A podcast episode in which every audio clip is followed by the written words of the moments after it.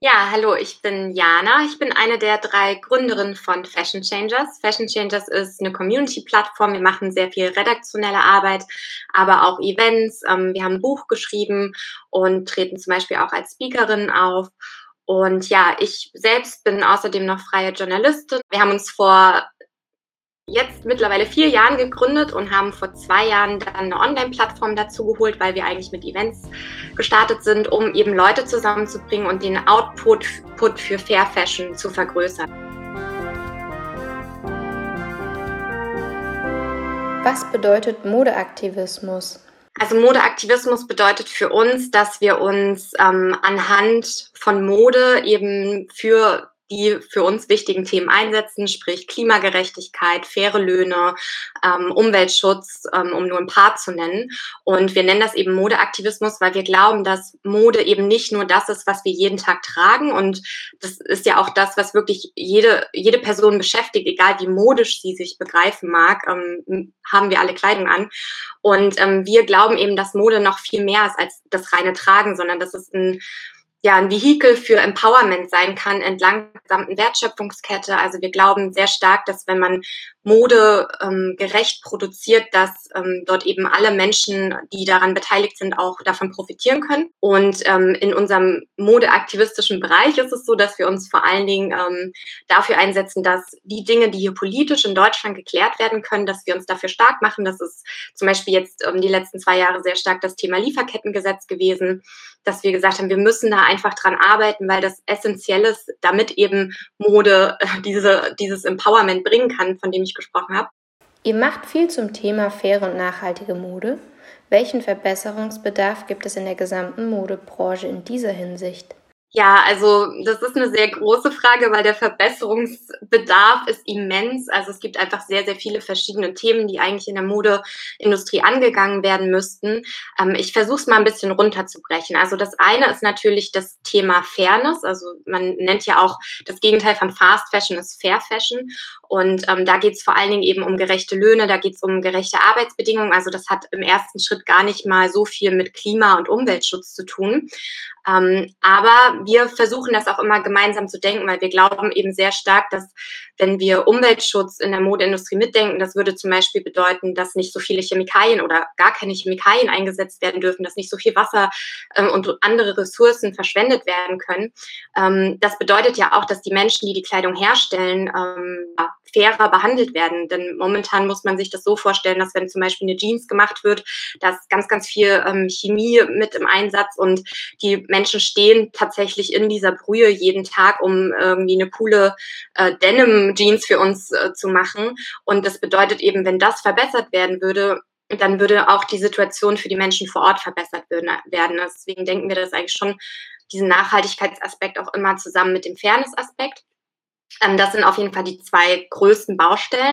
Und ähm, dann geht es noch von einer ganz anderen Seite, die uns auch immer sehr wichtig ist, wenn wir über Gerechtigkeit und Fair Fashion sprechen, dass ähm, eben auch so Themen wie Diversität, ähm, Klassismus, Rassismus, dass, dass sowas alles mitgedacht werden muss, weil das betrifft natürlich die Menschen entlang der Wertschöpfungskette. Also wir finden es, es, es beruht auf einem rassistischen System, auf einem kolonialen System, dass wir eben zum Beispiel größtenteils unsere Kleidung im globalen Süden, Süden fertigen lassen.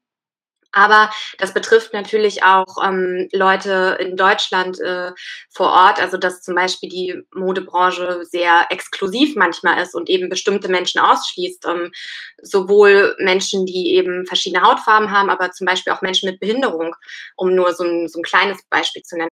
Mode und Politik. Wie passt das denn zusammen? Also wir sind auf jeden Fall dahinter, dass da was passieren muss. Das Problem ist, ähm, oder zum aktuellen Stand ist es eben so, dass die letzten Jahre die Unternehmen im Prinzip machen konnten, was sie wollten. Also das bedeutet eben wirklich, dass es eigentlich seit der Jahrtausendwende, also seit den 2000ern ungefähr, immer mehr dahin geht, dass die Kleidung immer günstiger produziert wird. Und ähm, das bedeutet auch, dass immer günstigere Materialien natürlich verwendet werden müssen, aber auch immer günstigere Arbeitskräfte.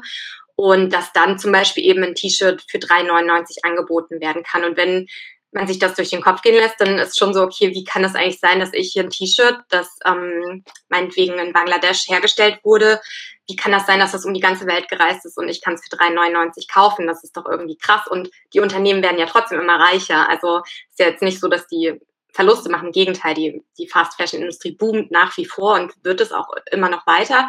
Jetzt, wenn man so die Perspektiven sieht, Genau, und deswegen muss unbedingt die Politik da was machen. Also ich glaube, das Lieferkettengesetz wäre jetzt ein erster wichtiger Schritt, was ja jetzt auch begangen werden soll. Unserer Meinung nach ist, sind die ähm, Voraussetzungen, die da jetzt festgehalten wurden, nicht stark genug und es müsste eigentlich auch ähm, noch mehr Forderungen da drin stecken, weil zum Beispiel ähm, soll dieses Gesetz mit, äh, nur mit Unternehmen starten, die mehr als 3000 Beschäftigte haben. Das heißt, es sind nur die Riesenkonzerne und ähm, alle anderen, die vielleicht ein paar hundert MitarbeiterInnen haben, die dürfen weiterhin also so produzieren, dass ähm, Menschen und Umwelt ausgebeutet wird. Und, und natürlich, ähm, was auch nicht vergessen werden darf, ist, dass so die ähm, VorreiterInnen, die schon nachhaltig und fair produzieren, dass die auch ähm, gefördert werden. Also dass da Gelder für, für solche Projekte bereitgestellt werden oder dass zum Beispiel auch in der, in der Bildungspolitik was gemacht wird, ähm, dass einfach man in der Schule schon lernt, hey, wo kommt eigentlich meine Kleidung her?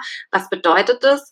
Und wie könnten wir eigentlich damit umgehen, um das eben ressourcenschonender zu gestalten? Also das, da gibt es viele verschiedene Ansatzpunkte auf jeden Fall. Welche Tipps kannst du geben, um den eigenen Kleiderschrank nachhaltiger zu machen? Ja, die Frage bekommen wir natürlich super oft gestellt, ähm, weil ja Leute, die sich dafür interessieren, das natürlich als erstes brauchen. Ähm, es gibt natürlich ein paar Anhaltspunkte. Also es gibt zum Beispiel Textilsiegel, die besonders fair oder nachhaltig ähm, hergestellte Kleidung auszeichnen. Ähm, zum Beispiel das sogenannte GOTS-Siegel oder die Fairwear Foundation. Ähm, da muss man aber auch zu wissen, dass diese Siegel immer nur so Teile der Lieferkette auszeichnen. Also ähm, ja, was eben, aber es ist ein guter Anhaltspunkt. Oder man kann zum Beispiel darauf achten, dass man auf ähm, nachhaltige Fasern setzt, wie zum Beispiel Biobaumwolle oder Tencel oder ähm, ja, andere Materialien, Hanf, Leinen, ähm, die nicht wie zum Beispiel Polyester aus Erdöl gefertigt werden. Oder ähm, was auch ein guter Tipp ist, dass man guckt, dass das Kleidungsstück ähm, keine keine Mischfaser hat. Das heißt, dass da verschiedene Materialien zusammengemengt werden. Also ganz typisch und in den meisten Teilen ist Baumwolle mit Polyester gemischt. Und das bedeutet, dass wenn man dieses Teil entsorgt, dass man das auch nicht mehr auf, äh, also nicht mehr weiterverwenden kann, nicht in den Kreislauf zurückgeben kann, ähm, weil einfach diese Fasern nicht mehr getrennt werden können. Das sind so kleine Tipps. Ähm, und trotzdem ist es, glaube ich, oder finde ich, als Konsumentin ist es heutzutage super, super schwierig ähm, zu erkennen, was ist wirklich nachhaltig, weil auch viele Unternehmen sind ja gerade so, ja, wir sind super grün und ähm, wir machen jetzt alles nachhaltig. Und vieles davon klingt wirklich schön und ich, also für jemanden, die oder der sich nicht damit regelmäßig beschäftigt, ist es wahnsinnig schwer zu erkennen, was ist denn jetzt wirklich nachhaltig. Und deswegen sagen wir auch, das darf eigentlich gar nicht an der Konsumentin hängen, sondern das muss auf jeden Fall auch politisch reguliert werden. Und genau so ein Lieferkettengesetz zum Beispiel würde das eben tun, dass ähm, dort auch Umweltstandards festgehalten werden und die ähm, Unternehmen, die zum Beispiel dann Mode in Deutschland verkaufen, dass die sich dazu verpflichten, auch diese Standards einzuhalten und dass dann eben alle Menschen einfach in den Laden gehen können und sagen können, okay, das Teil, was ich mir jetzt hier rausnehme, ist eben nicht mit Menschenrechtsverletzungen und nicht mit ähm, Verletzung von Umweltstandards ent entstanden. Wie kann man nachhaltige Inhalte auf Social Media populärer machen? Ja, wir fragen uns das auch immer, weil äh, wir arbeiten ja auch viel mit Instagram zum Beispiel. Also ich glaube, dass, ähm, dass es immer so ein bisschen persönlichen Bezug braucht. Also ich selbst folge auch Leuten, wo ich weiß, die stehen da auch voll dahinter und was die mir erzählen, das hat so Hand und Fuß, sag ich mal. Ähm, ich glaube, das ist das eine, dass man halt ähm, wirklich merkt, da sind Personen dahinter, die Leidenschaft für das Thema haben. Ähm, ich würde mal behaupten, dass das bei unserem Account zum Beispiel auch sichtbar ist und dass wir deswegen auch ganz gut gewachsen sind. Ähm, ich stehe voll auf, auf so Infotainment, also dass man halt irgendwie lustige Sachen, dass man Spaß daran hat, dass man Dinge macht, die ähm, andere auch begeistern können und da eben wichtige Informationen mit verpackt und dass das dann auch irgendwie nicht immer nur total ernst ist und nur Fakten, Fakten, Fakten, sondern dass man auch irgendwie ja ein bisschen eine gute Zeit sozusagen trotzdem dabei hat, auch wenn es harte und schwierige Themen sind. Ähm, und ja, ich glaube, Vernetzung ist noch ganz wichtig. Also, dass, dass auch geschaut wird, okay, wer ist denn da schon aktiv? Ähm, mit wem will ich vielleicht was machen? Oder wo kann ich mich anschließen? Wo können wir vielleicht mal zusammen was machen? Und dann alles auskosten, was es gibt. Also Videos machen, Stories machen, bei TikTok irgendwelche coolen Sachen. Also ich glaube, da gibt's äh, so wahnsinnig viele Möglichkeiten. Und ich glaube, wichtig ist einfach nur, dass man dahinter steht, dass man, dass man Leidenschaft dafür hat und das werden die Leute dann auch ähm, registrieren und merken. Und ich glaube, dann kann man da viele gute Inhalte auch pushen.